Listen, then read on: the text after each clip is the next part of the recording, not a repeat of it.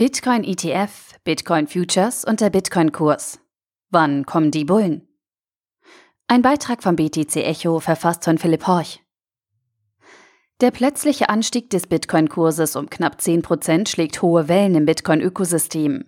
Überall suchen Interessierte wie Enthusiasten nach Gründen. Liegt es an den anstehenden Bitcoin-ETFs? Stehen sie überhaupt an? Und wenn ja, hat das Einfluss auf den Bitcoin-Kurs? Eine Einordnung zum Zusammenhang von Bitcoin Futures, Bitcoin ETF und dem aktuellen Bitcoin-Kurs. Um den Zusammenhang zwischen den Bitcoin-ETFs und dem Bitcoin-Kurs, einem eventuellen Anstieg und die Frage nach den Bullen zu klären, gilt es zunächst einmal klarzustellen, was ist ein Bitcoin-ETF? Das Kürzel ETF steht für Exchange Traded Funds, im Deutschen auch unter dem Namen Indexfonds bekannt. Im traditionellen Finanzsystem sind das Börsenanlagen, die sich auf die Wertentwicklung eines börsengehandelten Basiswertes, wie zum Beispiel des DAX oder des Dow Jones, beziehen. ETFs sind bei Anbietern oft kostengünstig erhältlich und ermöglichen es, in ganze Märkte zu investieren. Bitcoin-ETFs würden Handelsgeschäfte im regulierten Börsensegment ermöglichen. ETFs als Investmentoption sind damit vor allem für Privatpersonen interessant. Bereits zu Beginn des Jahres lagen der SEC zahlreiche Anträge auf Bitcoin-ETFs vor, die nach den Bedenken der Behörde jedoch größtenteils wieder zurückgezogen worden sind. Was allerdings wichtig ist, Bitcoin-ETFs würden die Investitionen in Bitcoin für Privatpersonen extrem vereinfachen. Das heißt auch, dass es gut möglich wäre, dass damit ein großer Zufluss an Kapital ins Ökosystem geschwemmt wird. Zwei Dinge sind hier also wichtig. Bitcoin-ETFs ermöglichen Anlegern nicht nur eine stark vereinfachte Investition in Bitcoin. Vielmehr und viel wichtiger, sie geben ein wichtiges Signal von den Behörden.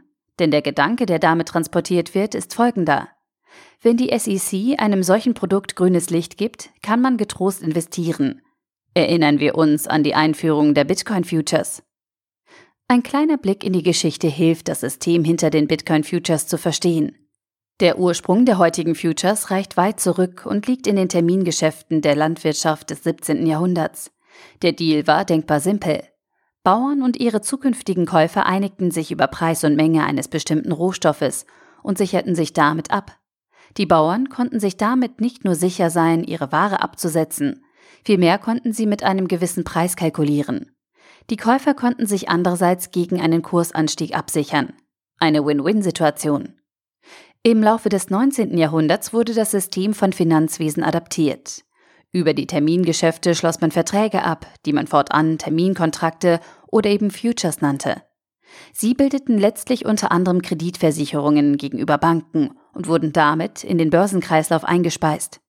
Zum heutigen Tage gibt es diese Futures für jegliche verkaufbaren Dinge. Orangensaft, Soja, Öl oder eben Bitcoin. Am 10. Dezember 2018 launchte die CBOE, Chicago Board Options Exchange, die ersten Bitcoin Futures. Am 18. Dezember folgte die CME Group mit demselben Produkt. Mit der Einführung der Terminkontrakte konnten Investoren plötzlich auch von einem sinkenden Bitcoin-Kurs profitieren. Denn mit dem Kauf der Futures wettet man, vereinfacht gesagt, auf einen künftigen Bitcoin-Kurs.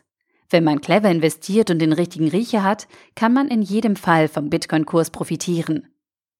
Was nach der Einführung der Bitcoin-Futures passierte, ist den meisten wohl bekannt.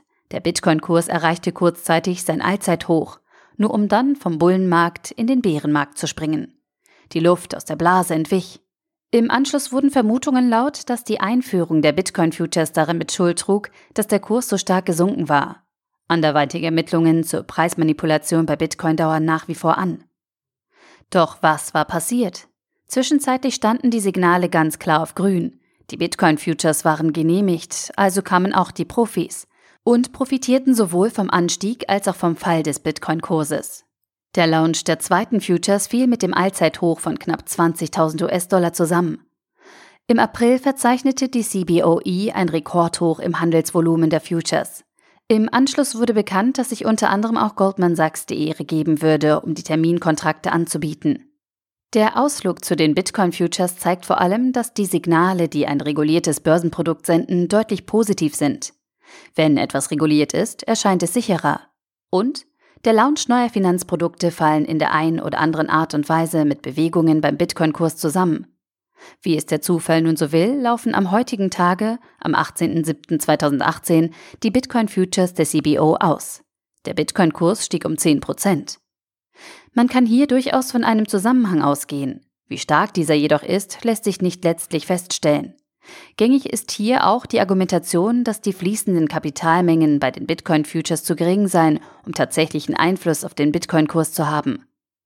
Der psychologische Effekt ist hier dennoch nicht zu verachten. Schließlich bekommen potenzielle Anleger hier wichtige Signale. Und was ist jetzt mit den Bitcoin-ETFs? Bis jetzt noch nichts. Die SEC hat zwar eine Art öffentliche Anhörung im Sinne einer Umfrage gestartet, aber reguliert oder bestätigt ist noch nichts. Dennoch, die Zeichen stehen gut.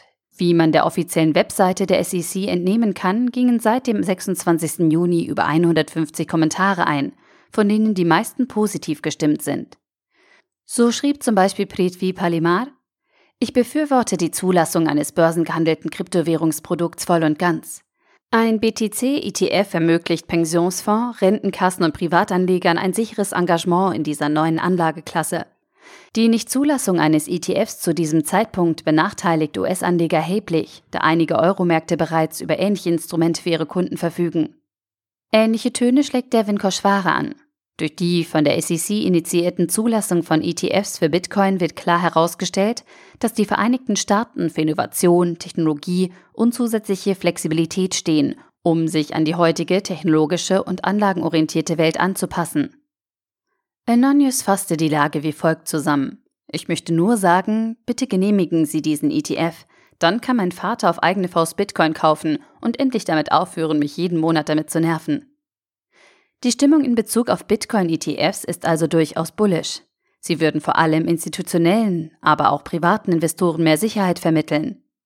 Auch wir schließen uns der bullischen Stimmung bezüglich der Finanzprodukte an. ETFs stellen die Königsklasse der regulierten Finanzprodukte dar. Sie sind günstiger und transparenter als aktiv gemanagte Fonds, bieten dennoch einen vergleichbar hohen Grad an Verbraucherschutz. Privatpersonen können genauso wie institutionelle Investoren die börsengehandelten Indexfonds einfach via WKN bzw. ISIN in das Wertpapierdepot buchen. Insbesondere für diejenigen, die vor einem direkten Bitcoin-Erwerb über Kryptobörsen zurückschrecken, wäre ein ETF-Investment die einfachste und sicherste Variante, um am Kryptomarkt zu partizipieren. So ein Zitat von Sven Wagenknecht, dem Chefredakteur von BTC Echo. Ach ja, da war noch was. Die wohl wichtigste Frage. Wann kommen sie, die lang ersehnten Bitcoin-ETFs? In aktuellen Meldungen stolpert man immer wieder über den 10. August. Dies führt letztlich darauf zurück, dass sich die SEC einen Entscheidungszeitraum von 45 Tagen einräumt.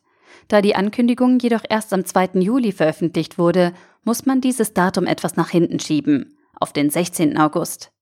Die SEC behält sich jedoch vor, die Entscheidung um weitere 90 Tage herauszuzögern. Es kann also noch etwas dauern. Dann klappt's auch mit den Bullen. Der Artikel wurde gesprochen von Priya, Vorleserin bei Narando.